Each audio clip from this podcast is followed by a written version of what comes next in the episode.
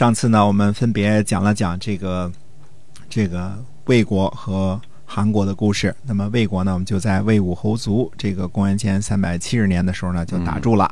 那么呃，大约讲了讲韩国的这个故事。韩国呢，主要就是把郑国呢给干掉了。在公元前三百七十五年的时候呢，就把郑国干掉了，而且国都迁到新郑。那现在呢，就是新的这个。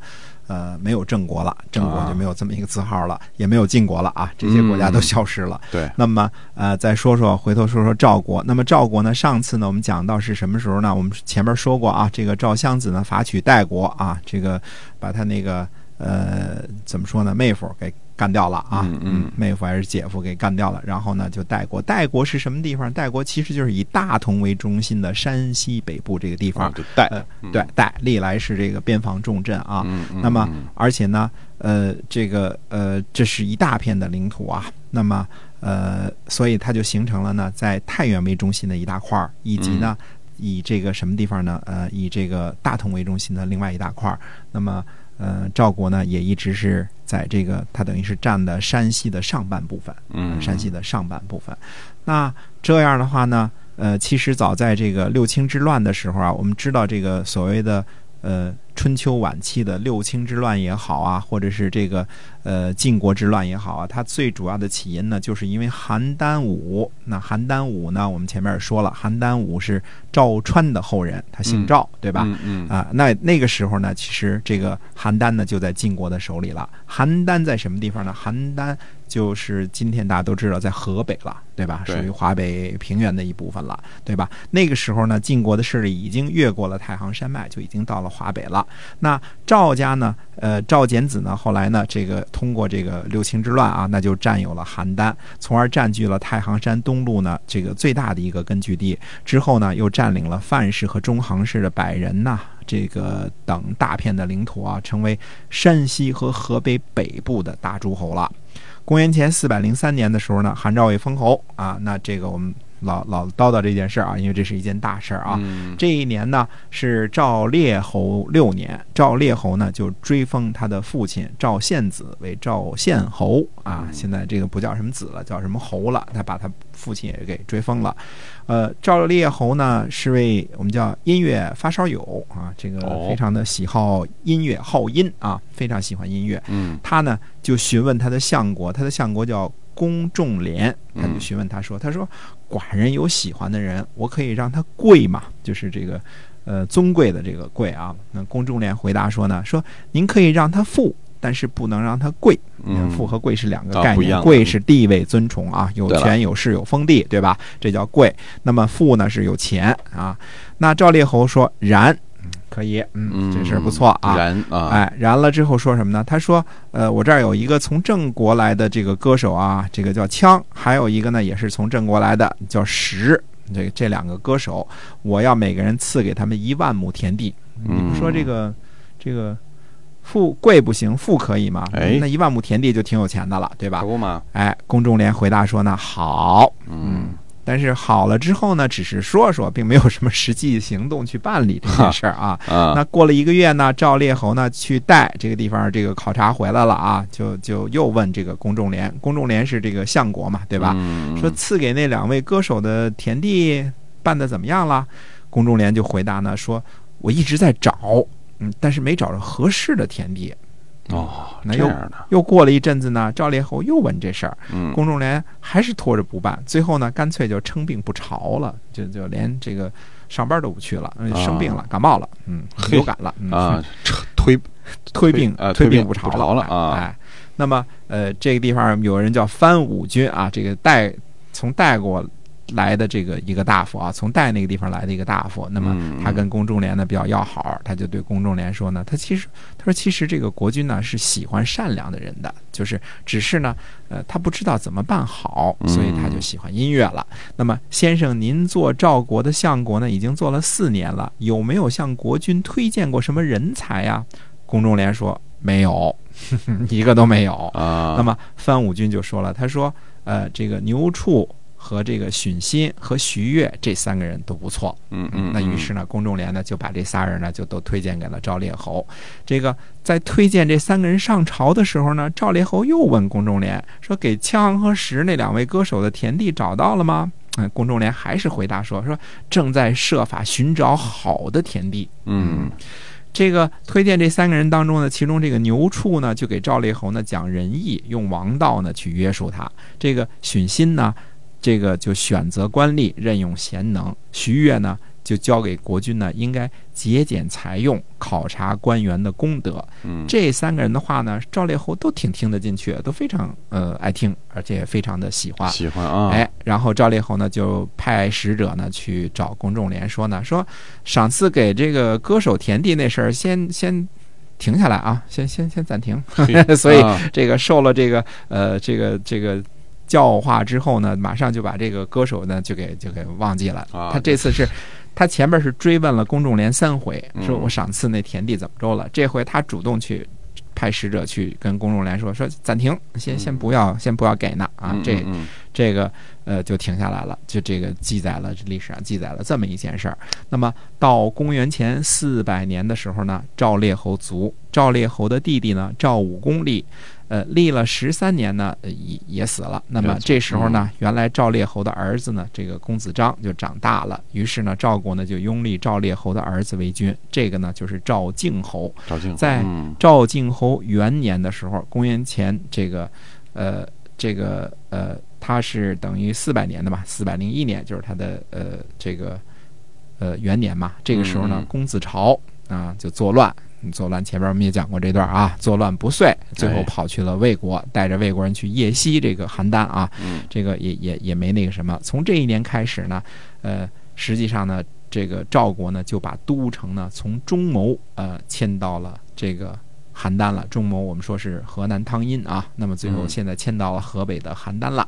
政治中心呢东移，赵国的政治中心呢再从山西一直挪到了河北啊，这是他的政治中心呢在东移，也没选大同，也没选汤阴啊，也没选太原，而是直接往北挪到了这个。呃，往东挪到了河北，哎，那么起先呢，这个魏国和韩国啊，这个都和赵国呢保持着非常啊良好的关系啊。但是后来呢，是因为什么这这个事儿搞砸了呢？是因为呢，这个赵国呢跟这个原来这个魏康叔的那魏国呢，俩人就不对付，对吧？这个历史上就从赵简子那时候就不对付啊。那么结果呢，他就去攻击这个魏国，那么他。为此就和这个魏国呢，赵国和魏国呢就发生了摩擦了。赵国呢就在这个魏国附近呢建立了一个钢平城啊。那么，呃，最后呢这个钢平城呢魏国刚建成了，就马上就给攻取了。那最后赵国人呢没办法打不过这个魏国和魏国的联合，最后呢就去找了楚国。那么当时呢，楚国也是很强大，尤其是吴起啊，这个后来呢，跟楚国联军呢一起攻取了魏国的皇城，最后把魏国呢给打败了。那么这个时候呢，你看这个历史的形势有意思啊，这个赵国和魏国两家终于打起来了，对吧？为这事儿打起来了，那呃好玩了，旁边的齐国呢就看出好处来了，干嘛呢？齐国呢就出兵呢讨伐燕国。齐国发展的方向也很独特，往北边打，打燕国。燕国呢是在河北的北部，我们说现在的这个应该是在北京一带啊。还有呢，辽东啊，还有辽东就是东北的一部分。哎，所以呢，他就向北呢讨伐燕国，正好是在这个齐国的北边嘛，对吧？对。那。赵国呢，就这最后说这不行啊！那齐国本身就挺大的了，已经非齐国不只是山东半岛那么一点啊，它还有非常大的一块土地，就直接就是现在河北省的一部分都是一个大国。大国，那如果再往北边把。北京什么辽东都给占了，那赵国别活了，对吧？气得死了哈！北方就就受不了了，所以最后赵国就决定出兵呢，就是帮助燕国，并且呢和韩国和魏国一起呢讨伐齐国，讨伐了两次，一次打到齐国的桑丘，一次打到齐国的灵丘啊。这刚才我们都说过了啊。等到赵敬侯十年的时候，也就是说公元前三百八十六年的时候和第二年次年，也就是公元前三百八十五年的时候呢，赵国呢对刚刚复国的中山国呢进行了两次战役，一次是中人战役，一次是房子战役。这个前面我们也说过了啊，两大战役呢就是从南到北呢准备要消灭这个在太行山区建立起来的这个中山国，但是呢，呃。都没打赢，也没有消灭了中山国啊。那中山国呢，还是挺挺劲打的啊。在公元前三百七十四年的时候呢，赵敬侯卒了，这个儿子呢赵成侯立了。呃，公元前三百七十二年的时候呢，赵国呢，呃，又一次进攻这个魏国，这是魏康叔的那个魏国啊。这一次在公元前三百七十四年的这一次呢，一下子赵国就攻取了这个魏国七十三个城邑。哦，那这是应该是相当相当大的一次的这个这个战功了。所以呢，赵国呢，呃，把这个魏康叔的那魏国呢打花了呢，应该就是在公元前三百七十七十四年这一次。嗯，具体是什么战术或者什么人没说，但是攻取了魏国的七十三个城邑，这在呃战国早期乃至于整个春秋时期，应该都没有过这么大的这个。胜利或者攻伐，一次战役就攻取了七十三个城啊！那每个城也都是呃有兵把守的，是吧？这个咣咣咣咣咣咣咣干掉了七十三个城邑，那豆腐啊，就是啊，所以呃这个是非常大的成功。但是在同一年呢，在蔺这个地方败给了这个蔺相如的蔺啊，这个地方败给了魏国。那么在公元前三百七十年呢，在高安这个地方，他又战胜了秦国，西边他也没忘了，所以。呃，我们说呢，这个还是挺挺厉害的。那么在之前呢，公元前三百七十一年的时候呢，在捐这个地方呢，又讨伐齐国，所以他也是东西两边出击。呃，但是呢，呃，永远我们看到呢，就是在讨伐齐国，公元前三百七十一年那年呢，讨伐齐国的时候呢，那么呃，在淮这个地方呢，败给了谁呢？败给了魏国。所以我们就说。看清楚这几国之间的关系啊！我们说，在河北和山东的北部是赵国，在河北和山东的南部主要是魏国，在更往南的时候地方呢是韩国，对吧？韩国呢实际上还占有山西的上党，所以它是跨着黄河两边的，对，它是一个呃，在上党大约是个纺锤形的那么一大片土地，就是现在的上党盆地啊。